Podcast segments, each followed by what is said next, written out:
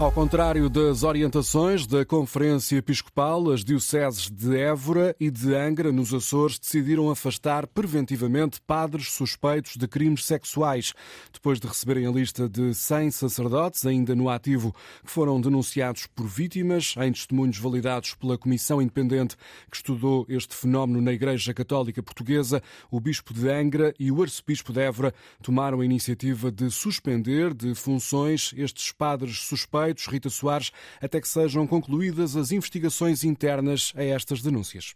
No caso de Évora, a Arquidiocese decidiu afastar de funções um padre. O que está em causa é um afastamento preventivo até que termine a investigação em torno das denúncias relativas a este sacerdote. É uma informação que surge num comunicado emitido precisamente hoje pela Arquidiocese de Évora, que a Antena 1 teve também acesso. O pároco fica agora afastado de todas as atividades pastorais que incluam contacto com menores, sem prejuízo do princípio da presunção de inocência. Ao arcebispo de Évora, Francisco Senra Coelho, chegaram dois nomes suspeitos mencionados nos testemunhos que hum, foram validados pela Comissão Independente. Um dos padres em causa já morreu, assim sendo, o processo considera-se extinto. Quanto ao segundo nome, depois de informação suplementar pedida à Comissão Independente, foi possível perceber tratar-se de um caso relativo a alegados abusos contra rapazes no Seminário Menor de Évora na década de 80. O arcebispo de Évora pediu à Comissão Diocesana para abrir a investigação prévia. Os dados foram também enviados ao Ministério Público público. Até lá, este padre fica então suspenso de funções. Decisão semelhante foi tomada também hoje pelo bispo de Angra do Heroísmo, nos Açores. De acordo com o relatório da Comissão Independente, foram recebidas oito denúncias de alegados abusos nos Açores entre os anos de 73 e 2004 por pessoas diferentes. Quatro dessas pessoas já faleceram. Dois dos casos não foram considerados relevantes eh, pela Comissão Independente. Os outros dois nomes, um sacerdote de São Miguel e o outro da Terceira, estão no ativo. O bispo de Angra, Armando Esteves Domingues, conversou com ambos e, em conjunto, acordaram o afastamento preventivo até que cheguem ao fim todas as investigações. Suspensões preventivas que contradizem a posição assumida pelo Cardeal Patriarca de Lisboa, Manuel Clemente, e pelo presidente da Conferência Episcopal, José Ornelas, que tinham rejeitado o afastamento destes padres suspeitos de abusos sexuais de menores e que continuam no ativo. A Antena 1 está a tentar uma reação por parte da Conferência Episcopal Portuguesa até ao momento sem sucesso. E à Assembleia da República vão ser eh, chamadas várias entidades sobre o escândalo de abuso sexual de menores na Igreja Católica. O Parlamento aprovou hoje por unanimidade o pedido de audição da Comissão Independente que estudou o fenómeno, também do Presidente da Conferência Episcopal, assim como a Ministra da Justiça, serão questionados pelos deputados sobre esta polémica. O líder do governo regional dos Açores diz não ter medo de ir a eleições, confrontado com o facto da iniciativa liberal ter anunciado que vai rasgar o acordo de incidência parlamentar assinado com o PSD. José Manuel Bolieiro diz à CNN Portugal que pretende cumprir o programa eleitoral. Nós vamos continuar a cumprir o programa do governo, que foi a base para a garantia da estabilidade e da afirmação desta alternativa de governação e da alternância realizada. E, portanto, é este o meu compromisso. Sou um democrata e o verdicto popular é que é soberano. Mas, enquanto político no ativo e, sobretudo, agora governante, eu sempre fui, e não vou deixar de o ser, um fator e um referencial de estabilidade. José Manuel Bolieiro diz não ter medo de ir a eleições. Pode estar iminente a queda do Governo Regional dos Açores. A Iniciativa Liberal anunciou que vai rasgar esse acordo de incidência parlamentar. O deputado Nuno Barata revelou na Assembleia Legislativa Regional dos Açores que o partido salta fora do acordo que sustenta o atual Executivo. Libertamos-nos dessa amarra até porque não faz sentido a iniciativa liberal continuar a confiar num governo em cuja maioria dos sociais-democratas dessa região deixaram de acreditar e em que parte significativa dos açorianos não consegue vislumbrar soluções.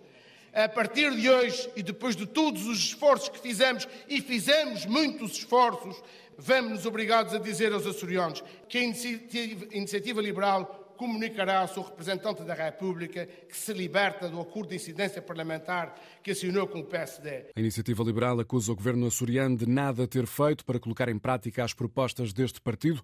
Os Açores podem assim enfrentar uma crise política, já que o governo de coligação, composto por PSD, CDS e PPM, deixa de ter o apoio da maioria dos deputados regionais na Assembleia. O líder do PS Açores, Vasco Cordeiro, diz que esta decisão da Iniciativa Liberal significa uma certidão de óbito para o atual governo de Bolieiro. Este governo regional continuará a ser a fonte de instabilidade política que se tem vivido na nossa região. Isso tem a ver com o governo regional. Não tem a ver com mais ninguém a não ser com o governo regional. O líder do PS Açores, Vasco Cordeiro, considera que o governo regional açoriano já estava politicamente morto. Na análise do comentador de política da Antena 1, Raul Vaz, esta decisão da iniciativa liberal deixa várias dúvidas. Será necessário esperar para ver se os Açores terão ou não de partir para eleições antecipadas? Parece estar o caldo entornado, mas vamos aguardar com alguma serenidade, porque, como tu disseste, Federico, já no passado, não com a iniciativa liberal, mas com o Chega, houve a ameaça de romper este acordo parlamentar, que é um acordo frágil desde o início, que foi tão comentado e, de certa forma, tão criticado no plano nacional, e, portanto, esta situação é periclitante. Vamos ver quais são as negociações que vão certamente ainda decorrer.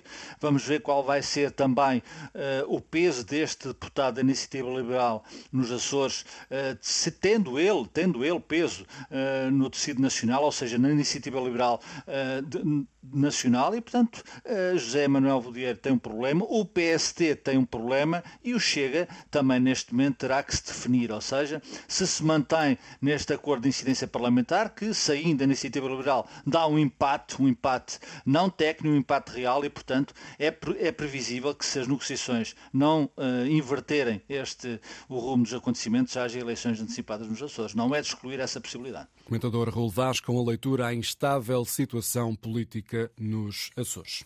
Os médicos cumprem hoje o primeiro de dois dias de greve, uma paralisação que tem afetado o atendimento aos utentes em unidades de saúde por todo o país. A esta hora começa uma concentração de protesto em frente ao Ministério da Saúde em Lisboa. Por aí, Camila Vidal, já estão reunidos muitos médicos? Muitos, muitas dezenas, eu diria centenas, são eh, de certeza mais de 200 pessoas e ainda agora este protesto começou. Eh, eu tenho comigo Elza Cunha, ela veio de Faro, é médica de família há mais de 40 anos. Há mais não, há 40 anos, agora no próximo mês de junho, e há 30 anos médica de família da especialidade de Medicina Geral e Familiar, sempre no Serviço Nacional de Saúde. Doutora, uh, tem-se gritado aqui vivo o SNS, uh, também que o, o, povo merece o SNS, mas não é este SNS. Não, não é este SNS, é o SNS que eu conheci, que eu ajudei a fundar nos anos 80, 90, um Serviço Nacional de Saúde de qualidade, de mérito, para as pessoas, servindo as pessoas e com condições para trabalhar, coisa que não é o que se passa agora e eu tenho 40 anos de carreira médica e não consigo olhar para esta realidade.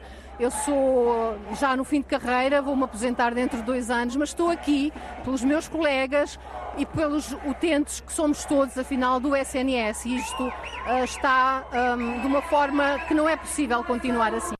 Obrigada, Elsa Cunha. Ela é médica de família, veio de Faro diretamente para este protesto que junta uh, os médicos. Foi convocado pela Federação eh, Nacional eh, de Médicos, mas também junta, nesta altura, movimentos de utentes dos serviços públicos de saúde, em particular uh, a Comissão de Utentes do Seixal, mas também outros utentes que, estiver, que estão aqui uh, em solidariedade com a luta dos médicos.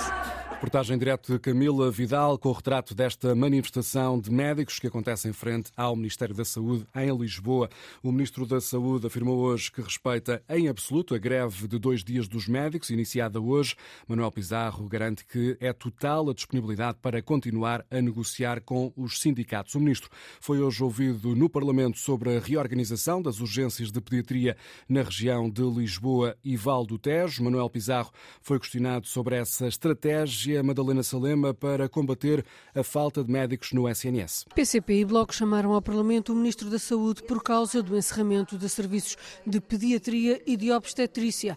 Catarina Martins acusa o Ministro de jogar com as palavras, chamando reorganização ao encerramento rotativo de maternidades e questiona. O governo decidiu desistir de resolver o problema de fundo que é preciso trabalhadores e é preciso médicos. João Dias, PCP, quer saber quais as medidas que o Governo está a tomar para contrariar o encerramento de urgências. À medida que o tempo passa, a verdade é que o Sr. Ministro dá boa palavra e depois, na verdade, eh, aquilo que se vê é uma degradação dos serviços e não se vê uma resposta. À direita, o social-democrata Rui Cristina fala num SNS em estado crítico. Temos hoje um SNS em pré-ruptura, com milhares de trabalhadores, designadamente médicos, e enfermeiros exaustos, sem perspectivas de carreira. A tudo isto, Manuel Pizarro responde com uma outra visão do Serviço Nacional de Saúde. Não tentem tra traçar um panorama de negativo sobre o Serviço Nacional de Saúde que é profundamente injusto em relação à qualificação técnica e profissional dos médicos, dos enfermeiros e dos outros profissionais do Serviço Nacional de Saúde, designadamente das maternidades, que fazem um trabalho excelente e o problema é que os resultados globais são mesmo excelentes, senhora, senhora deputada. Eu, dentro de algumas semanas, vou trazer esses números e vou comparar com os outros países. Para o Chega, a explicação da falta de médicos vem do facto de os profissionais estarem a fugir para o setor privado e para o estrangeiro. Declarações do Ministro da Saúde esta manhã no Parlamento. Atenas foi hoje palco de confrontos entre a polícia e manifestantes que pedem responsabilidades políticas pelo trágico acidente numa linha de comboios que fez 57 mortos. Um grupo de manifestantes lançou hoje pedras e coquetéis Molotov contra o edifício do Parlamento grego. A polícia tentou dispersar a multidão de mais de 50 mil pessoas com recurso a gás lacrimogéneo. Estão em sintonia António Guterres e Volodymyr Zelensky concordam com a necessidade de renovar o acordo para as exportação de cereais. O secretário-geral das Nações Unidas diz que este acordo é essencial para evitar uma crise alimentar no planeta. De visita a Kiev, Guterres esteve em diálogo, olhos nos olhos, com o presidente da Ucrânia. O PCP quer ouvir com urgência no Parlamento o presidente do Instituto de Mobilidade e Transportes. O requerimento foi submetido hoje. Os comunistas estão preocupados com as multas que têm sido aplicadas a motoristas portugueses em vários países da Europa por não terem o cartão tacográfico homologado. Falta-lhe um código. O tacógrafo digital é um dispositivo instalado em viaturas pesadas com o objetivo de indicar, registar e memorizar os dados relativos à condução das viaturas e dos tempos de trabalho e repouso dos motoristas. Bruno Dias, do PCP, diz que já questionou o governo sobre esta matéria. O que é que está a ser feito para substituir imediatamente e sem quaisquer custos para os condutores, para os motoristas, estes cartões e que medidas estão a ser adotadas para compensar os condutores e as empresas dos prejuízos causados? Como é que os trabalhadores a quem foram apreendidos os documentos vão reavê-los? Como é que vão desempenhar o seu trabalho até terem os documentos de volta? É? Quem é que vai suportar os custos que foram uh, assumidos? E, portanto, Portanto, esta questão foi já apresentada por escrito formalmente ao Governo, que deve dar explicações sobre esta matéria, e, entretanto, apresentamos desde já também o requerimento para que o presidente do IMT seja ouvido rapidamente na, na Comissão Parlamentar para que este assunto seja esclarecido e, principalmente, que seja resolvido. Perguntas do PCP sobre as dificuldades sentidas pelos motoristas portugueses de veículos pesados de transporte de mercadorias. As Nações Unidas acusam o governo britânico de violação do direito internacional em causa a nova legislação para impedir as travessias ilegais de migrantes no Canal da Mancha, mudanças que proíbem o acesso ao asilo para as pessoas que entrarem no Reino Unido à margem da lei. A representante da Agência da ONU para os Refugiados lamenta esta decisão do governo de Londres.